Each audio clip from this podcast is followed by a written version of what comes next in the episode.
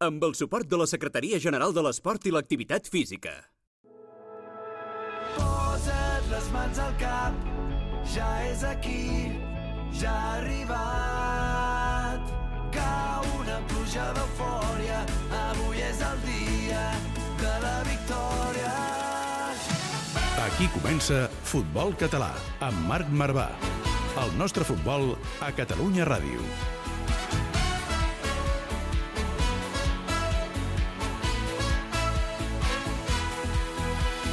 Hola, hola, com esteu? Benvinguts i benvingudes al futbol català. És a punt de tenir ja tots els protagonistes sobre el terreny de joc i és que aquesta setmana la segona i la tercera catalana ha començat a diferents territoris del país i en 15 dies, només 15 dies, gairebé ja la majoria de futbol amateur estarà en marxa igual que el futbol base. Avui us presentarem un altre dels fitxatges de l'equip, la Núria Albalate, qui ens arribarà amb una història molt especial de la preferent femenina. Núria, benvinguda al programa. Hola, moltes gràcies, Marc. Tenim aquesta història ja preparada, ben sortida al forn, no? Sí, sí, sí, està super preparada. També ho farem amb el Jordi Montalvo, com sempre, el periodista i cap d'esports de BTV. Jordi, benvingut. Què tal, Marc, com estem? I també amb el Martí Odriozola, des de Sants 3 Ràdio. Martí, benvingut al futbol català. Què tal, Marc? Gràcies, un plaer. Parlarem amb el Martí d'aquest Sants, d'aquest inici de temporada, que també es va enfrontar al Girona B, una de les sensacions a la tercera federació. Avui en el programa també tindrem el periodista, com dèiem, Martí Odriozola, però també a Dani Gómez, el director esportiu del Castelldefels, i us descobrirem el futbol base del Castelldefels, un dels més grans, sense cap mena de dubte, de Catalunya, amb un nombre més gran de nens. Molta teca, molta gent i molt futbol. Tot això amb el rei dels botons, el Dani López Bernal. És l'hora de començar el partit. Cordeu-vos les botes, pugeu-vos les mitgetes. Això és Futbol Català. Marc Marvà. Busca'ns a Twitter i Instagram, arroba futbolcat, guió baix, ràdio. També ens trobaràs a Facebook i YouTube.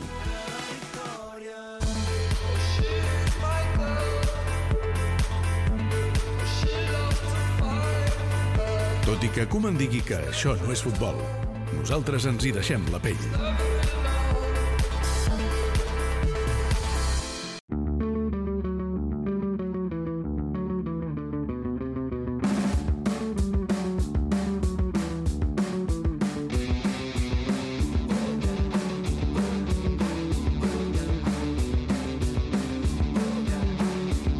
I comencem amb els titulars de la setmana. La primera federació jornada en doble duel entre equips catalans que ha acabat amb victòries de Barça B i la Unió Esportiva Costa Brava. El filial blaugrana va superar el Sabadell a la nova Creu Alta per 1-3 en un partit molt igualat. Al minut 84, Marc, el duel estava empatat a un, però Rodado, que ja havia Oh. fet el primer del filial, i Partidàs. Mateus Pereira van donar la primera victòria, malaurada primera victòria, perquè ja ho saps, m'estimo molt el Sabadell Sap greu per de l'equip de. Sergi Barjoan, eh? s'estrenen. En l'altre duel català d'aquesta primera federació, el Costa Brava va superar per la mínima el Cornellà i segueix sense conèixer la derrota ja en quatre jornades, poquet a poquet. Els d'Oriol Alsina eh? van enfilant-se en aquestes posicions i el Nàstic va caure contra el filial del Real Madrid per 2 a 1, equip que entrena, ja ho sabeu, eh, Raúl González Blanco. Que el del Barça bé es pot dir que li va sortir tot rodado. Uf, que bona, no l'havia Va, seguim. A la segona Bé, bé, federació. bé. A la segona federació hem tingut també una jornada amb triple enfrontament entre catalans que ha acabat en final feliç per al Cerdanyola, l'Espanyol B i l'Europa. Va, comencem pel Cerdanyola, que després de 3 jornades és el millor equip de casa nostra, amb 7 punts. Els de Toni Carrillo van superar el Prat per 2 a 1 i ara mateix són quarts. L'Espanyol B té els mateixos punts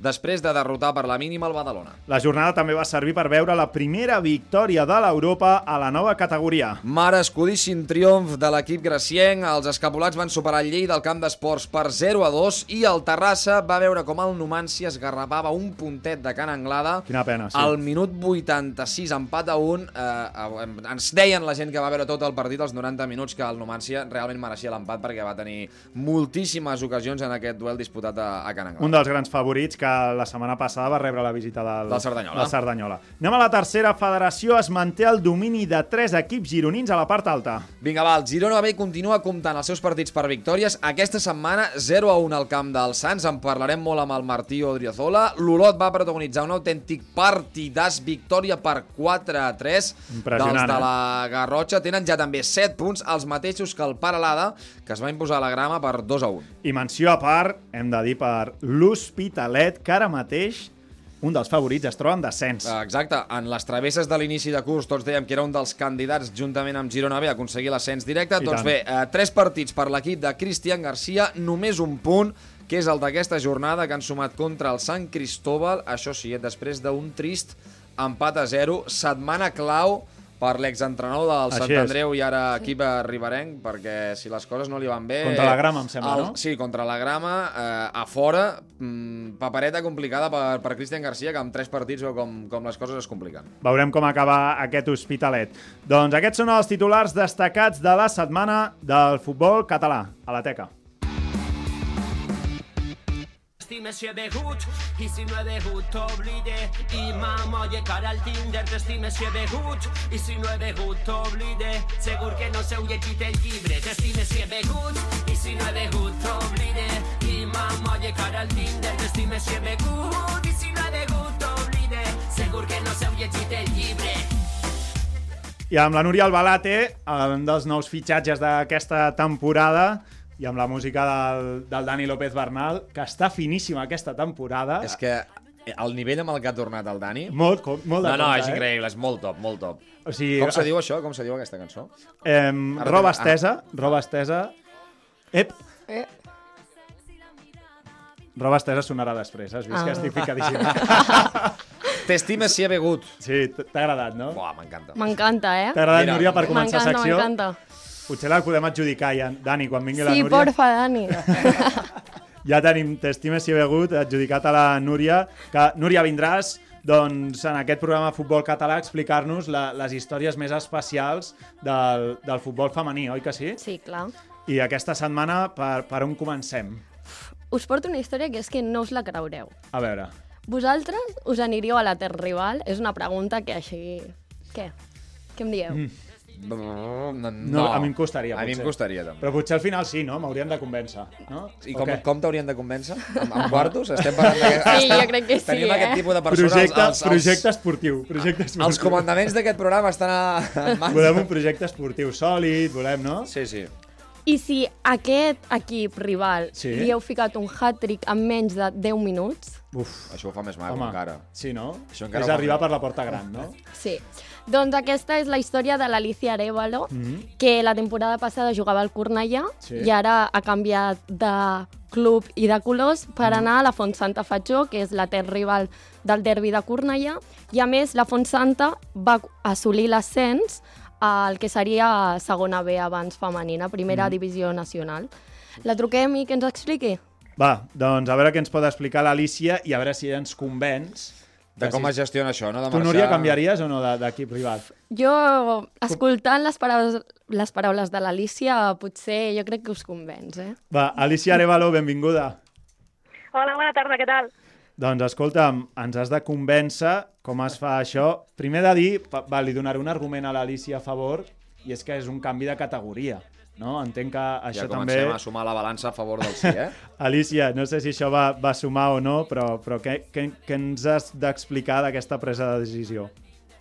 Bueno, evidentment, el, el canvi de categoria va ser el detonant per fer aquest canvi d'equip. Realment no em, vaig, no em vaig fixar de si era la terra rival o no.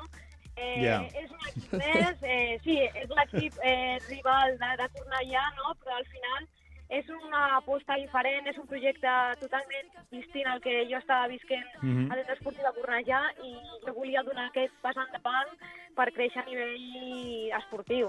Home, Alicia, portava cinc temporades al Cornellà. No sé jo si et sents com Figo o Luis Enrique ara mateix jugant a la Font Santa. O com Luis Figo, no sé. És així o no? Sí, portava 5 anys i jo crec que ja estava plantejant sortida del club, vaig escoltar diferents propostes i la que em va conversar més va ser la de Font Santa Fatjó, i no només pel tema de la categoria, sinó també pels valors que té aquest club. És un club que aposta molt per futbol base i crec que això és molt important eh, de cara a les futures generacions i jo vull estar en un club que, que aposti realment no, pel futbol femení. Hi ha projecte aquí. Sí, de sí. moment ja veiem que s'ha decantat per un projecte que la, com, la, la sedueix molt més per l'aposta pel Tu, futbol femení. tu també et canviaries, Marc? O sigui... Jo, jo per tema de projecte ja us ho he dit que sí. M'heu tirat pel tema de calés, però Alicia, eh, en el futbol femení, i és una de les reivindicacions que podem fer, el tema econòmic no està, no està gaire bé. Entenc que no cobreu res i fins i tot jo conec equips que també hi ha Que jugadores que que, que heu de pagar, oi? Bueno, de moment nosaltres no paguem res, Mhm. el tema de la fitxa eh, s'encarrega el club. Eh, també és veritat que la Federació Espanyola ens dona subvencions pel tema dels viatges i les dietes, i en aquest sentit doncs, nosaltres tampoc ens podem queixar d'haver de, pagar diners per jugar a futbol, però sí que és cert que tots l'esforç que fem el fem perquè nosaltres volem. Totalment. Perquè ens agrada el futbol i ens hi dediquem això perquè ens agrada, ja està. Bueno, i ens expli- explica'ns una mica més, les jugadores de la Font Santa encara se'n recorden dels tres gols que els hi vas fer al derbi o ja t'han perdonat? Bueno, a veure... Uh, el Quan vas entrar pel vestidor et coneixien. Sí, sí. Sí, exacte. O sigui, vaig entrar per la porta i vaig notar les mirades allà, doncs, em coneixen. O sigui que ja, ja, ja ho sabien, no? Em sembla que hi ha alguna excompanya que li ha volgut deixar algun missatge, oi, Sí, sí, Núria? la Alba Arija, excompanya de l'Alicia, l'escoltem ara. Ai, Ali, Ali, Ali, qui diria que després de marcar-li 3 gols al Fontsanta i guanyar-les 4-0 la temporada passada, aquest any estaries en aquest club. Espero que tot et vagi molt bé, que es compleixin els teus objectius i les teves No està metes. molt convençuda, l'Alba, I eh? aquí al Cornellà, Està que sàpigues trista. que et trobem molt a faltar. Oh. Personalment trobo molt a faltar com et queixaves després de que una defensa et fes una entrada i també la teva velocitat i els sí, sí. teus regates que feies per banda amb la teva esquerra màgica. Esquerra màgica, eh? Regatets, esquerra màgica, trobem a faltar... Queixes. Sí, sí, sí. Perquè, Alicia... Eh, Una declaració d'amor, això. Impressionant, Sí, sí. això. Impressionant. Què I li hem de dir? començaré a plorar ja. Què li has de dir a l'Alba? Què li hauries de dir? bueno, que és una gran companya dins del camp i sobretot fora d'ell. Eh, és un exemple per totes les nenes que vagin a veure el Cornellà, que es fixin en el Barija perquè té molt a dir en el futbol i és una gran persona. Ali, um, Alicia, per la gent, jo, jo no t'he vist jugar. Um, en quina posició jugues i quin tipus de, de jugadora ets, si et poguessis definir d'alguna manera? Bueno, sóc extrema esquerra, uh, m'agrada molt córrer, allò de que t'envien una pilota en profunditat Mhm. i entres en diagonal per fer un xut o donar una passada mm, bueno, perquè... Per donar assistències, no, també? Doncs, Mhm. Exacte. Doncs, bueno, sóc una mica això, eh, m'agrada l'explosivitat, eh, m'agrada marcar gols, però també donar-ne uns altres. Bueno, Alicia, t'han dit que et troben a faltar, però jo no sé si és veritat o no, perquè el Cornellà ha sigut campiona d'històrics aquest any. o sigui que potser no et troba I jo molt a crec que t'han faltar. reforçat força bé. O sigui que de moment, de moment tu estàs content amb el canvi, no? Porteu tres jornades de Lliga, una victòria, dues derrotes dures, um, l'última ja al camp de l'Europa per 5 a 1. Us està costant a vosaltres o tu estàs contenta del canvi?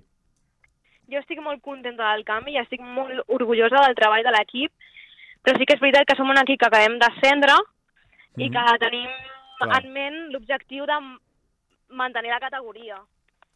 Us heu d'adaptar una El mica, no? L'objectiu és això, adaptar-nos a la categoria i saber quins rivals eh, podem afrontar per aconseguir la victòria. És a dir, no podem plantejar un partit com l'Europa d'ahir uh, per guanyar mm, de golejada o que, ens, que sigui molt ajustat al, al marcador perquè no ho serà. No estem en, en aquest punt encara.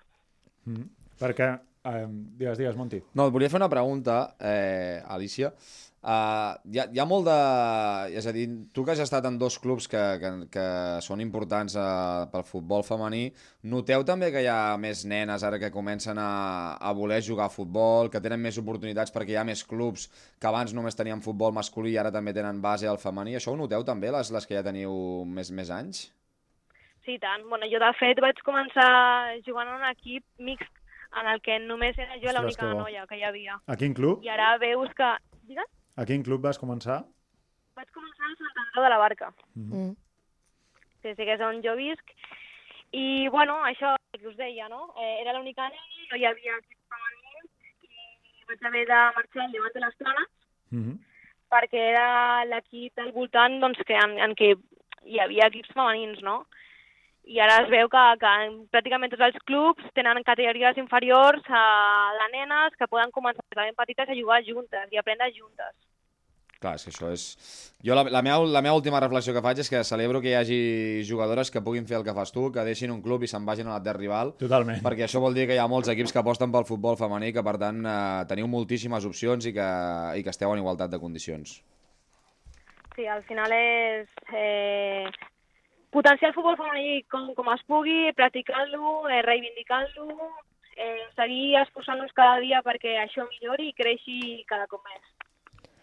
Bueno, Alicia, molta sort i, ex i èxits aquesta temporada. A veure si marques un hat-trick i ens el dediques aquí. Vale, això ho intentaré. doncs queda dit, Alicia, moltes gràcies. Adeu. Gràcies a vosaltres, adeu. Nena, vine a jugar amb mi. Uno contra un hem muntat el partit. La festa segueix però no ens movem del llit. Estic brindant amb ron de bon matí. Sabies que tots els pobles de Catalunya tenen el seu Messi, el seu Xavi i el seu Iniesta? Nosaltres te'ls descobrim. Futbol català, a Catalunya Ràdio.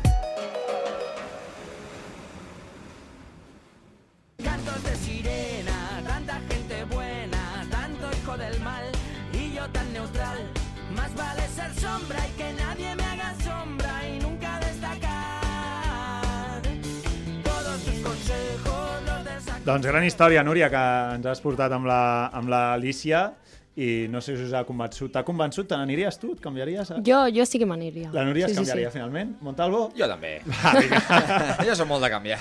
No sé si canviaria el Martí Odriozola, el periodista de Sants 3 Ràdio. Martí, perquè tu, lligat als Sants, crec que no te n'aniries, eh, a la guinaueta ara mateix. Jo crec que no, però perquè jo el Sants el visc tant i la gent que segueix els partits ho sap, que jo pateixo moltíssim, que no sé si seria capaç de, de patir amb uns colors que no fossin els del Sants, perquè realment això un cop ho vius i un cop hi ets i vas seguint a l'equip, és complicat, és complicat separar-se de, del teu equip, eh, en aquest cas el Sants, per part meva. Les respostes no, eh, amb el Martí. Sí, ja t'ho dic jo, ja jo dic jo que, que, que l'he vist en directe veient els partits del Sants i no. O sigui, el, el Martí és sinònim de verd i blanc de Sants. I, de fet, aquest cap de setmana el Sants es va enfrontar a un dels grans favorits, el Girona B, derrota per 0 a 1, i així ho narrava el Martí Odriozola a Sants 3 Ràdio. A la dreta, Àlex Sala, a camp propi, que l'envia cap a l'esquerra, un canvi de joc per la posició, crec que és de Palacios, a Gabriel, enganxat a la banda esquerra davant de la pressió de Nico, encara Gabriel, de cara per Alex Sala, més cap a la dreta, juga per Benítez, que ha fet la pressió de Mitjo, la penja Benítez arran de terra per Dauda, que deixa la cara, rematada final, gol. He de dir que va ser un Gol golaç. d'Arnau, eh? sí. jugada entrenada ràpida, vertical, precisa, cap a la dreta de l'atac del Girona B. La combinació era bé, perfecta, dels jugadors visitants. L'afició blanquiverda que respon amb crits de vinga, Sants, vinga, Sants. La jugada era uh, bé, era aquesta que Mitjo havia pogut refusar. Martí, va cap ser un a- golaç. Com la va deixar Dauda de- d'esperó, de, I la- cara? i la rematada és- la, i la rematada amb, amb, Sí, sí, sí. amb l'exterior, no? Peina exterior fortíssim, Sí, impossible. sí. Difícil, eh, Martí, quan, quan eh, comença el Girona així? Complicat, complicat, va fer mèrits, eh? s'ha de dir, el Girona ve per, per avançar-se l'energia a la primera part, aquesta triangulació entre Benítez, Dauda i Arnau és que era, era gairebé imparable, a més Arnau va rematar gairebé sol, sol al cor de l'àrea, per tant, la jugada va acabar gairebé com havia d'acabar, perquè aquesta jugada ràpida comença a l'esquerra, basculant cap a la dreta, després d'un refús, vaja, que... molta possessió, sí, sí. Sí, sí, sí, que va perdre per aconseguir el gol. N'havia tingut un al principi dalt del minut 2, després en va tenir un altre Arnau al cap d'una estona. Per tant, sí que el Girona, en aquest cas, va, va mereixer el gol que va aconseguir Arnau, que podríem dir amb aquests gols 50% seu, 50% de Dauda, que tenia la pressió de, de Xota a dins de l'àrea, va preferir cedir-la de cara pel seu company que va poder fer la rematada creuada i superar el porter del Sant. Dauda ha fet un clic, perquè jo m'havia enfrontat amb ell quan estava el Girona B a primera catalana, i tenia ocasions, però no acaba de materialitzar. Té més gol, no? Té més I gol aquesta ara. temporada va fer un golaç l'altre dia Sí. al camp de l'Hospis, em Sí. sembla, aquesta assistència. Vull dir que, Martí, eh, dels equips que, i sobretot també pensant en altres temporades, eh, que han trepitjat l'energia, tu veus el Girona B com a gran, grandíssim candidat o no en aquest ascens? Sí, però potser faria un matís perquè jo diria que veig el Girona B de la primera part com a gran candidat perquè sí que a la segona hi va haver un gran canvi de cara, sobretot per part del Sants, que va Sí. costar-se molt a la porteria de, de Morilla, i de fet també ho comentava en acabar el partit tant el tio de l'Ocio com l'Axel Bizuete, i el Sants va tenir les seves opcions de- d'empatar el partit i d'endur-se algun premi ahir de l'energia, al final la mala sort que, de la qual estem acostumats de vegades a, a Sants a, va, va impedir-ho, però sí que és cert que el Girona B a la primera part hauria pogut fer-ne dos o tres tranquil·lament i no hauria sigut tampoc una golejada eh, excessiva, perquè dalt van va tenir dues, el van va tenir dues, alguna altra jugada d'atac, i realment el perill e- era molt gran.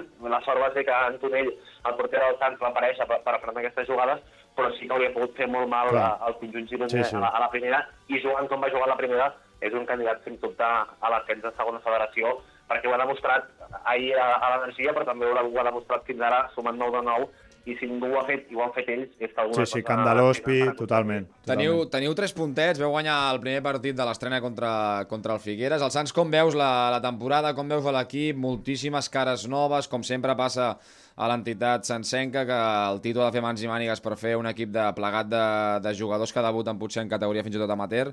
Com ho veus tu, Martí?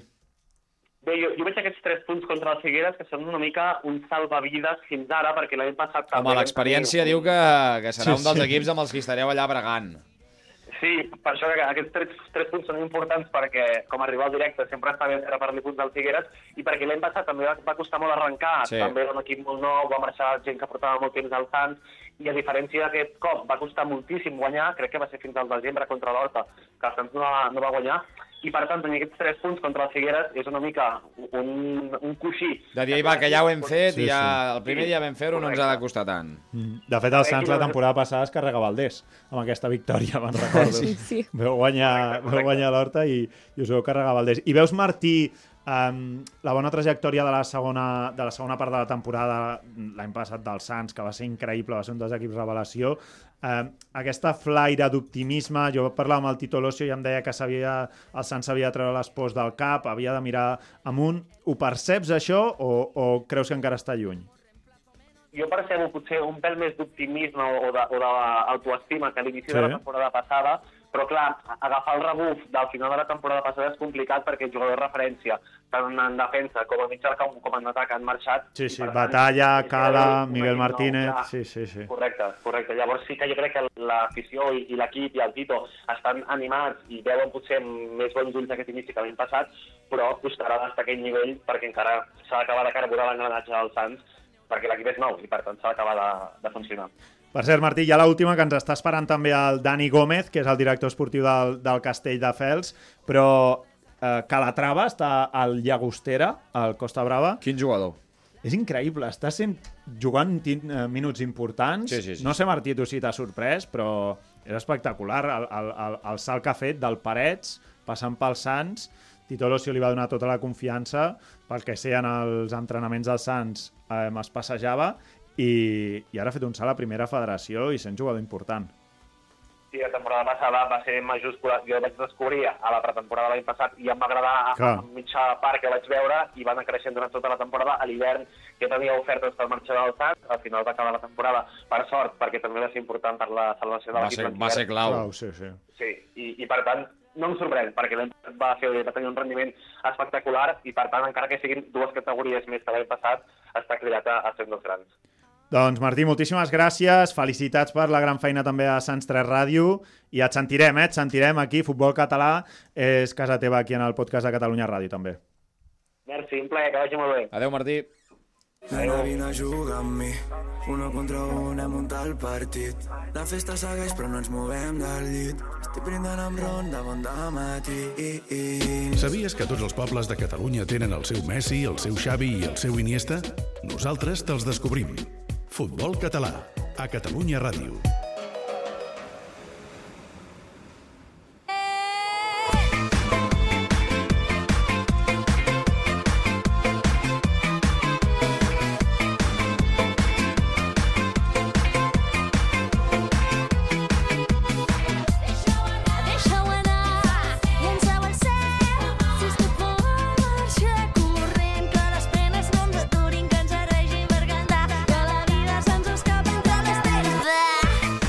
Doncs anem amb el futbol base, un espai on cada setmana us donarem algunes de les claus per anar explicant un dels teixits esportius més grans de Catalunya, sense cap mena de dubte. I avui anirem fins a Castelldefels, on és un dels, en, en nombre, és una de les dels futbols base més grans de, de Catalunya. Dani Gómez, director esportiu del Castelldefels i membre també de Football Lab, benvingut. Hola, bona tarda, Marc, què tal? Escolta'm, Mm, em fa molta il·lusió retrobar-te perquè va ser segon entrenador meu, que vam pujar Home. amb el canvi d'aleta a segona catalana en el seu dia. Grande. I ara estàs fent gran el, el futbol base al Castelldefels, Dani, també. Sí, la veritat que sí, que em fa il·lusió tornar a parlar amb tu després de tants anys i després d'aquest any tan bo que vam tindre al canvi d'aleta. Dani, escolta'm, eh, com a director Sí. esportiu del Castelldefels, eh, gairebé 800 nens, em sembla que teniu a, en, el, en el club, una bogeria. Sí, la veritat és que sí, que els últims anys he- hem crescut molt. Des de, bueno, fa 4 anys tenien uns 600 i ara estem pues, amb 800 ja. Sí, un, un munt d'equips. La veritat és que no, no parem cada any, pues, tenim més de totes les categories i bueno, molt content de, de poder seguir creixent i intentar fer, fer la feina el millor possible. Mm. Quina creus que és la, la clau, un dels secrets de- d'aquest creixement del, del Castelldefels en el, en el seu futbol base, també? Bueno, jo crec que el, el que intentem és treballar molt, treballar més que els, que els demés equips, posar tot l'empeny i, bueno, i al final que cada equip i cada, cada etapa estigui el millor controlat possible. I al final, pues, bueno, intentar que els pares tinguin aquesta sensació, Clar. que els coordinadors estiguin molt, molt, molt, posant molta gana i molta passió en, que els equips estiguin molt controlats, Mhm. bueno, i és la, la manera que pensem que, que això pot, pot seguir creixent. Teniu una... Què tal, eh, Dani? Teniu una mateixa filosofia per tots els equips? És a dir, tu com a director esportiu intentes que el coordinador del futbol 7 eh, sigui de la mateixa idea de futbol que té el coordinador del futbol 11, que els benjamins ja comencin intentant sortir d'una manera? És a dir, això ho treballeu? Sí, a veure, nosaltres posem unes pautes, eh, no posem un sistema fix en tots els equips del club, perquè bueno, és una cosa que no és, no és fàcil, cada, cada, clar. cada equip té la seva... No, i s'ha d'adaptar als nens que té i tot, Sí, clar, sí. clar. Això és, el, el que està en una categoria important que defen, defensar aquesta categoria i intentar pues, mantenir-la i no sempre pots, com en un club gran, jugar de la mateixa manera en tots, no? per, per la pròpia capacitat del nen. Però sí que intentem posar, sobretot en el tema dels entrenaments, posar unes pautes perquè els entrenaments pues, eh, complin una, una sèrie de, de continguts que nosaltres pensem que són importants en funció de l'edat del nen. Dani, són 7 anys eh, que ets en el Castelldefels, no, ja, em sembla? Sí, sí, això és. Aquest és el sisè any de coordinador i abans estava en el primer equip com a segon Sí, entrenador. 6 anys de coordinador amb el mateix president, amb l'Adolfo Sí. Borgonyó, que, escolta, escolta, parla així de bé de tu. Nosaltres, a la Unió Esportiva Castelldefels, vam apostar per col·laborar ja fa sis anys amb Futbol Lab, en aquest cas amb la figura també capital del Dani Gómez com a director esportiu, que ho és des de, des de llavors, em, buscant eh, de manera consensuada un equilibri entre ser un equip eh, de ciutat i competir cada cop millor. Eh? No, nosaltres no som una escola d'elit, eh, però sí que eh, intentem combinar aquests, aquests dos vessants. Em, teníem 500 i pico jugadors quan vam començar això, en aquests moments estem ja per sobre dels 750, hem millorat categories, no teníem femení, tenim 5 equips femenins, intentem que qualsevol eh, nen o nena entre els 4 i els 19 anys pugui jugar amb nosaltres eh, i que puguin haver-hi equips on tothom hi pugui sentir-se còmode, eh, tant si vol competir a més alt nivell com si vol eh, aprendre, eh, simplement passar-s'ho bé amb, amb aquest esport. Per tant, diria que nosaltres estem molt contents amb la feina amb la feina del, del Dani i l'evolució que ha estat tenint el nostre, el nostre futbol base eh, en aquests darrers anys. Carai, Dani, no sé si t'han pujat els colors, però mai està malament, eh, que et tirin floretes. No, la veritat és que, bueno, molt content. La veritat és que el president tenim molt, molt bona relació i ens coordinem molt bé en tota la tasca, doncs, president, coordinació, Mm. direcció esportiva, i la veritat és que estic molt content d'estar aquí i sempre m'han de, de deixar treballar com, com jo pensava, mai m'han posat ningú tipus de, de regla ni, ni res, Mhm. i bueno, tenim una manera de pensar similar, no? Clar. intentar pues, que tot el nen que vulgui jugar tingui la seva opció i intentar donar el mateix servei o, o, o, el, o el millor possible a qualsevol equip, sigui la lletra que sigui. Bé. Això és molt difícil de, de complir, però jo poso tota l'empeny en que al final la lletra L tingui o, o intente, intentem que sigui igual que la lletra B o la lletra C o la lletra que sigui. Dani, venen molts nens que no són de, que no viuen a Castelldefels, és a dir, que són d'altres municipis o què? Sí, també venen, sí. La veritat és que de, de poblacions cercanes com Gavà, com Prat, com Vegas, com sí que venen, la veritat. Clar, teniu competència forta aquí, amb, Clar, amb, clar, amb per dos això, per potències com el Gavà i, i com el Prat.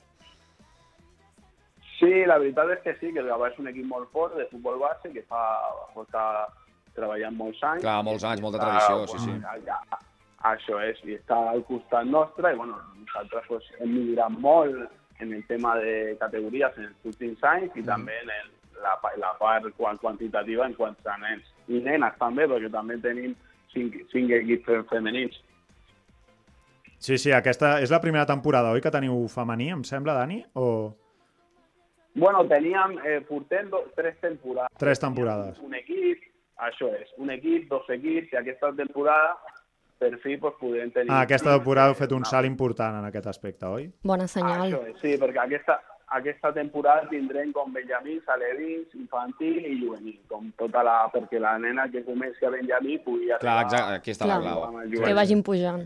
Això és. Doncs, Dani, t'enviarem a la Núria Albalate, que és membre del programa, perquè us faci una radiografia aquí en el, en el femení del, del Castelldefels. Dani Gómez, director esportiu del Castelldefels i membre de, de Futbol Lab, moltes gràcies per, per ser amb nosaltres. Una forta abraçada. Molta, moltes gràcies a vosaltres per, per donar-me l'oportunitat de- d'explicar de, pues, el nostre projecte i salutacions i una abraçada per tots. Una abraçada, Dani. Adéu. Doncs, Monti, Núria, hem arribat fins aquí al final del programa. Molt bé. Sants, Castelldefels, Déu-n'hi-do, tot Santa, tot, hem- Cornellà... tot el que hem pentinat avui. Déu-n'hi-do. Dóna per bastant, mitja horeta. Eh? Déu-n'hi-do, déu nhi déu Ens estem passant i eh, ens tallaran encara... ens tallaran el cap, no? Ens tallaran el cap. Va, eh, Monti, ens veiem la Setmana que ve. Ens veiem la setmana que ve. Núria, treballem amb noves històries de, de, futbol fa, de futbol femení per un altre dia. No sé si... No sé si hi ha gent que canvia d'equip o no, ja ho veurem. Bueno, ja veurem, ha ja començat, veurem. Ha començat forta, eh? Ha vingut de, de... Ha començat. Declaració potser- d'intencions per començar. No ho sé. En 15 dies comença el futbol base, tenim també molt, molt per explicar. I a vosaltres també us escoltem dilluns que ve. Moltíssimes gràcies tots els que esteu entrenant. Doncs seguiu fent que està a punt de començar la temporada i els que ja teniu competició aquest cap de setmana. Moltíssima sort. Ens sentim dilluns que ve. Visca el futbol català. Amb el suport de la Secretaria General de l'Esport i l'Activitat Física.